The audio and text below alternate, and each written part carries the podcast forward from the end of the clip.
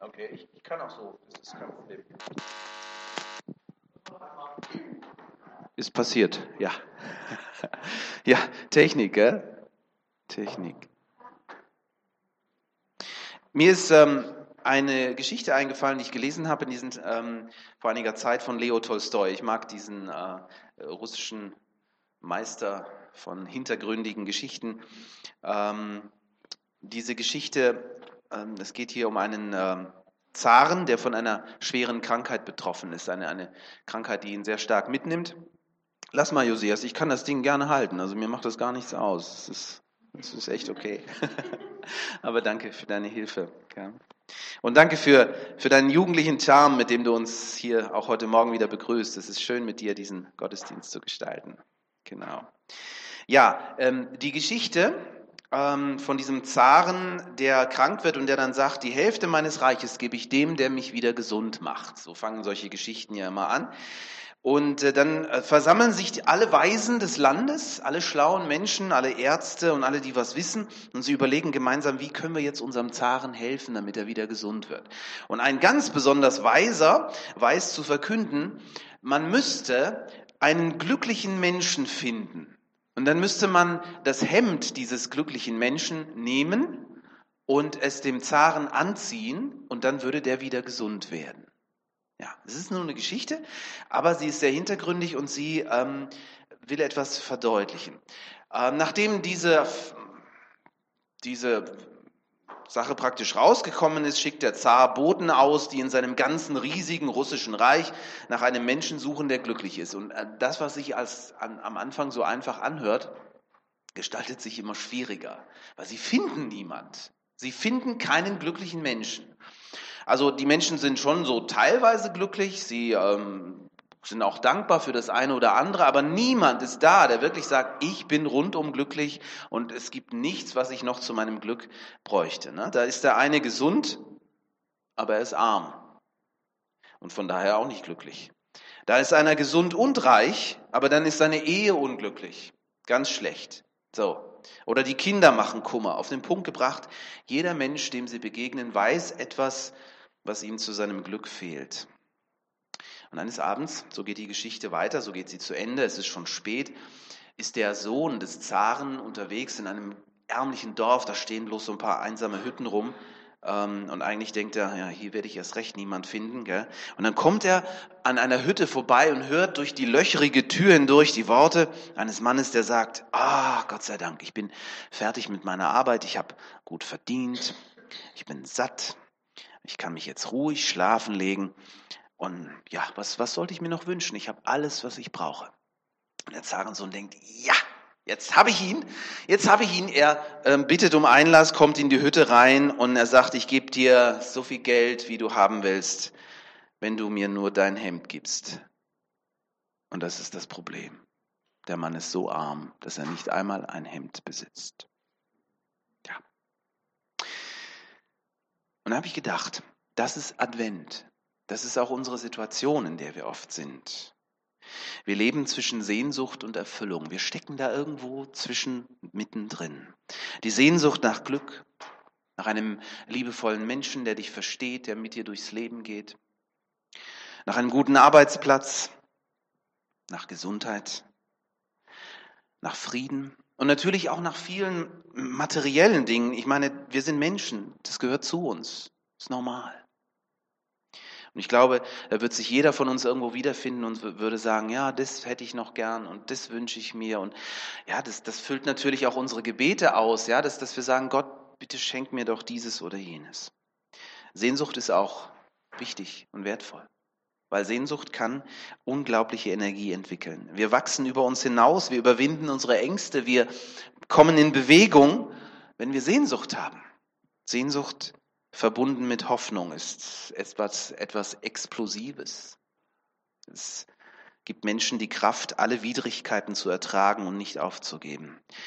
Da gibt es diese Geschichte, ich habe das irgendwo demnächst wieder gesehen, aber ich, ich habe, ich, es gibt da ein Buch, ich habe den Film davon gesehen, soweit die Füße tragen. Kennt das jemand? Ja, das ist ja eine wahre Geschichte von diesem Kriegsgefangenen, der, ähm, hunderte von Kilometern läuft durch den Schnee, mitten im eiskalten Winter. Und er erlebt einen Rückschlag nach dem anderen, nachdem er fliehen konnte. Entbehrung, Kälte, Hunger, Verrat. Er nimmt das alles in Kauf, weil er diese Sehnsucht hat, verbunden mit der Hoffnung, ich werde es schaffen. Und er schafft es dann. Er kommt zu seiner Familie zurück, kommt zu seiner Heimat zurück. Stark. Solche Geschichten brauchen wir. Sie geben uns genau das, diese Sehnsucht, diese, dass sie nicht vergeblich ist. Sie, sie, sie erfüllen uns mit Hoffnung. Und Gott weiß das, dass wir das brauchen. Deswegen gibt er uns auch diese Worte der Hoffnung. Um ein solches Wort der Hoffnung geht es hier in unserem Text, das wir gelesen haben. Es gilt zuerst seinem Volk Israel, das nach 70 Jahren Exil zurück in die Heimat kommt. Und ähm, die Heimat sieht so ähnlich aus wie die Bilder, die wir jetzt in den letzten Tagen immer wieder sehen von dem zerstörten Aleppo. Also es ist einfach nur noch Trümmer. Was willst du denn da jetzt machen? Du kommst zurück in die Heimat, aber es ist alles kaputt. Und deswegen brauchen die Menschen Worte der Hoffnung, die ihnen sagen, Gott ist immer noch da und Gott wird uns helfen, das hier alles wieder aufzubauen. Das ist so wichtig. Und diese Worte, die haben tatsächlich dazu geführt, dass das Volk Israel nicht aufgegeben hat. Von Null haben sie angefangen, haben ihre zerstörten Häuser aufgebaut, haben ihre brachliegenden Felder wieder bestellt und haben das Land ihrer Väter angefangen zu verteidigen, die sich gegen die Menschen, die sich in der Zwischenzeit dort breit gemacht haben. Diese Worte finden noch mehr Echo. Sie, sie finden ein unüberhörbares Echo in unseren eigenen Tagen, finde ich, weil wenn wir daran denken, dass die nach Palästina zurückkehrenden Juden nach der Gründung des Staates Israel im Jahr 1948 im Grunde vor ganz ähnlichen Herausforderungen standen. Ne? Hier haben diese Worte noch einmal in das Leben von Menschen gegriffen. Allen Widerständen zum Trotz haben die Menschen dort in, in Israel das Land zum, Blühen gebracht. Und dann ein drittes, nicht zuletzt, sprechen diese Worte zu uns, auch heute Morgen. Nach dem Kommen von Jesus gilt ja nicht mehr, ob wir Juden sind oder Heiden, sondern wir gehören dazu, durch den Heiligen Geist gehören wir zu dem Volk Gottes und deshalb dürfen wir diese Verheißungen, das, was Gott hier sagt, durch Jesaja, wir dürfen das für uns ganz persönlich so auch in Anspruch nehmen. Und dann gibt es noch eine vierte Situation, das merken wir auch, wenn wir uns das genau vor Augen halten, diese Worte sprechen von zukünftigen Dingen. Weil so, wie das hier beschrieben ist, ist das ja noch nicht passiert. Sehnsucht, sie bleibt immer auch ein Stück unerfüllt, zumindest bis jetzt. Ich meine, weder die zurückkehrenden Juden aus dem Exil damals, noch die jetzt in Israel lebenden Menschen haben diesen Punkt erreicht, wo sie wunschlos glücklich sind, wo sie sagen, hier, ich habe ein Hemd zu verschenken, wenn du das anziehst, wirst gesund. Nee, das ist noch nicht so weit. Ich meine, die, ähm, ich bin vor ein paar Jahren in, in Israel gewesen, spannend dort auch mit Menschen zu sprechen. Die wohnen jetzt in ihrem Land, aber die Probleme haben nicht aufgehört. Im Gegenteil, und ich meine, Israel ist nicht nur von außen bedroht. Das denkt man manchmal. Ne? Man denkt dann, ja, die, die Araber oder keine Ahnung, aber die inneren Spannungen, unter denen die Menschen dort leiden, die sind immens. Und das trägt nicht unbedingt dazu bei, dass sie Problem, äh, Problemlösungen finden. Aber wenn uns bewusst wird, denke ich, dass die Welt uns Christen ja auch nicht immer als positiv wahrnimmt, dass man das eine oder andere hört, wo man sagt, Christen sind komisch, dann liegt es sicher auch mit daran, dass wir ähm, nicht immer alles richtig machen, gell? Dass wir vielleicht viel reden und wenig tun, möglicherweise. Dass wir von Einheit sprechen und uns aber immer weiter in irgendwelche kleinen Gruppen aufsplittern. Und diese Worte von Jesaja wollen Hoffnung wecken, weil sie auch von den letzten Dingen reden, von Dingen, die wir nicht schaffen. Gerechtigkeit und Frieden, darum geht es hier. Gott gibt uns hier ein Versprechen, nämlich dass Jesus Christus wiederkommt, um einen neuen Himmel, eine neue Erde zu schaffen, in der Frieden und Gerechtigkeit wohnen wird. Das Zeitalter des Friedens, Jesaja spricht an vielen Stellen davon, es ist mit einem ewigen Bund verknüpft, so steht es hier, ein Bund, den Gott mit uns schließen will. Deswegen wird auch dieses Zeitalter ewig sein, so wie der Bund Gottes mit uns ewig ist, unvergänglich, etwas, das hat man ja bisher noch von keiner Epoche sagen können. Nichts war bisher ewig auf dieser Welt. Kein Reich dieser Welt war irgendwie ewig oder hatte Bestand. Auch der Bund Gottes mit Israel, den äh, Gott mit ihm am Sinai schloss, war im Grunde genommen zum Scheitern verurteilt, weil äh, ja, wir Menschen brechen unser Wort. Wir schaffen es nicht. Ich meine, allein schon das erste Gebot, du sollst keine anderen Götter haben neben dir, Israel hat das ständig gebrochen. Sie haben alle möglichen Götter gehabt neben Gott. Das neue Bündnis Gottes mit uns soll eben nicht länger von unserer, sondern nur noch von der Treue Gottes abhängig sein. Darum geht es hier in diesem Text. Gott weiß, dass wir das nicht schaffen, nach seinen Geboten zu leben. Deshalb macht er unser Glück nicht länger abhängig von unserer Leistung. Und das ist unsere große Hoffnung. Gott macht uns frei vom Gesetz. Und er bewahrt uns vor dem, vor dem Fluch, den er nicht befolgen den Glaubenden des Alten Testamentes unweigerlich ereilen musste. Ja, er, er konnte das Gesetz ja nicht halten. Und Gott sagt nun, okay, ich schenke euch, ohne dass ich fordere. Ich gebe euch meinen Segen. Ich gebe euch meine Vergebung. Ich gebe euch alles, was ihr braucht. Ihr müsst gar nichts mehr machen. Die Herrlichkeit die äh, Gott für uns bereithält. Die vergleicht Jesaja nun mit Kleidungsstücken. Das fand ich sehr, sehr interessant. Und deswegen auch dieses Beispiel von, von, Tolst, äh, von, von Tolstoi, ähm, dieses Beispiel mit dem, mit dem Mantel, mit, der, äh, mit, mit dem Hemd.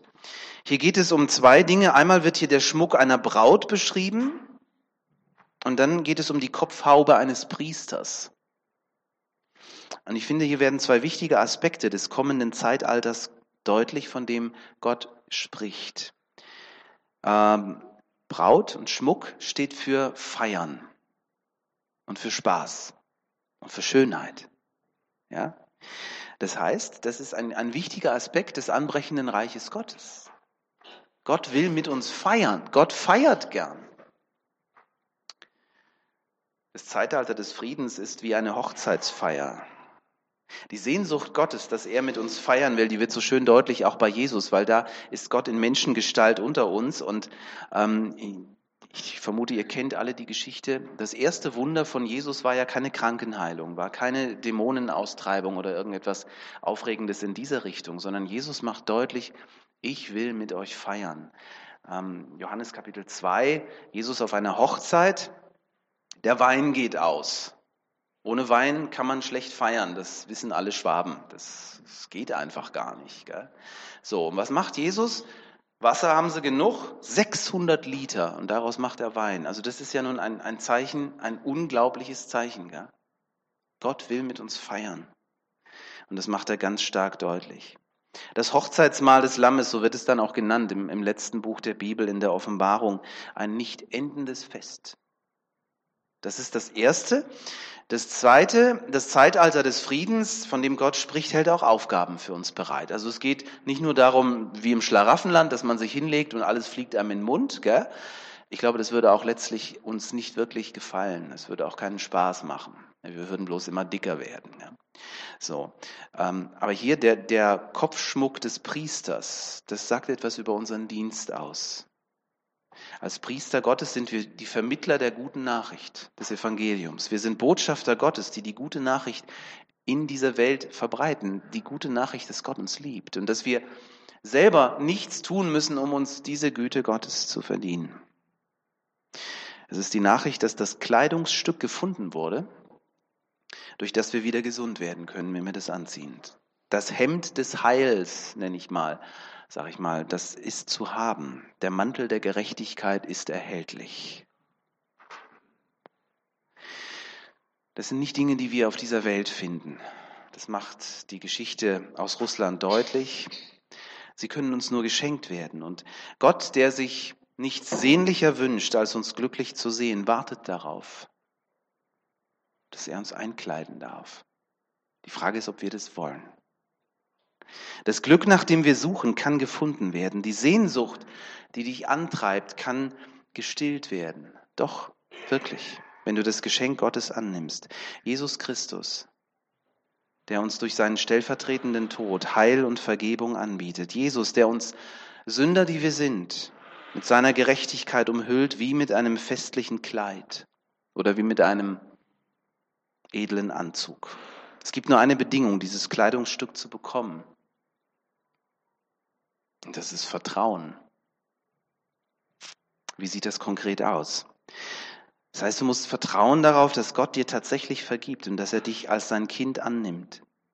Und auf Gott vertrauen heißt dann automatisch, dass du nicht mehr dir selber vertraust, dass du es jetzt packen musst, dass du es leisten musst. Du sagst damit Gott, du bist meines Glückes Schmied und nicht mehr ich selber.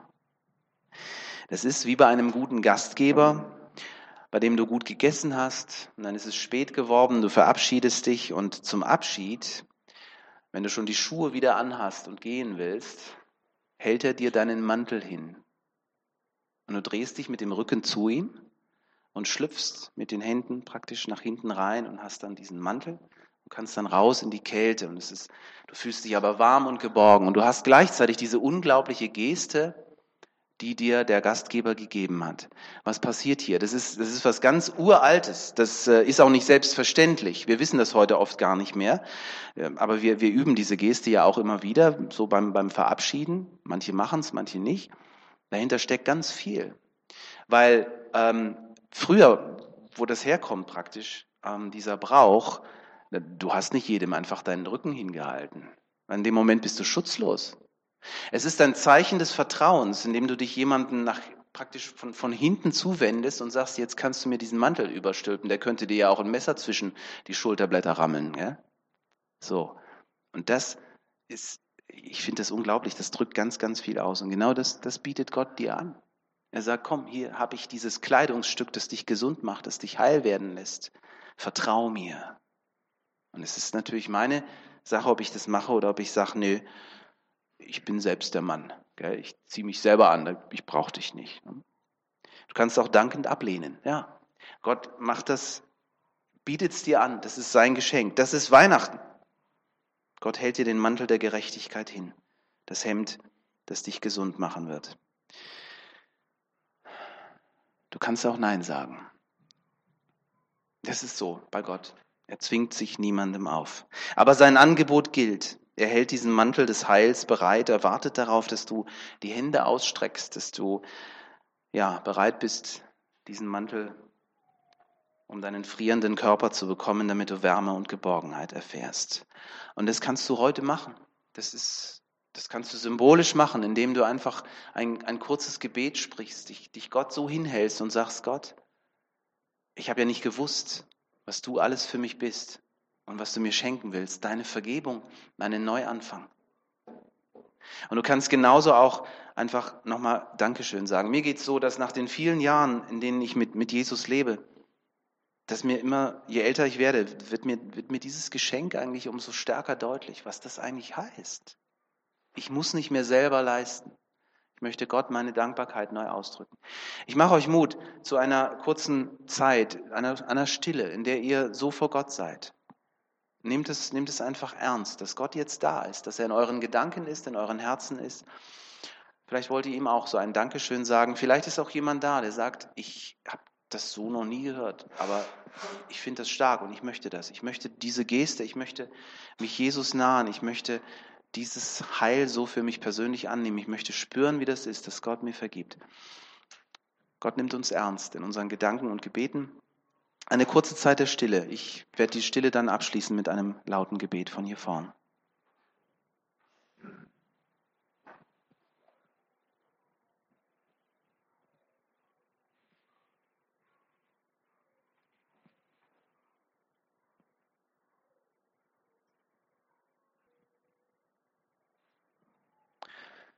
Ja, guter Gott, lieber Vater, wir sind das gar nicht gewohnt. Wir leben in einer Zeit, in einer Gesellschaft, in der alles von dem abhängt, was wir leisten, was wir tun für andere. Und dann bekommen wir auch etwas dafür.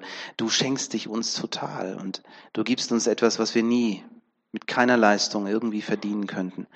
Du vergibst uns, du nimmst uns als deine Kinder an. Danke für dein unglaubliches Angebot und dass du dich danach sehnst, dass wir mehr von dir verstehen, dass wir dir näher kommen. Das, das spüren wir jetzt.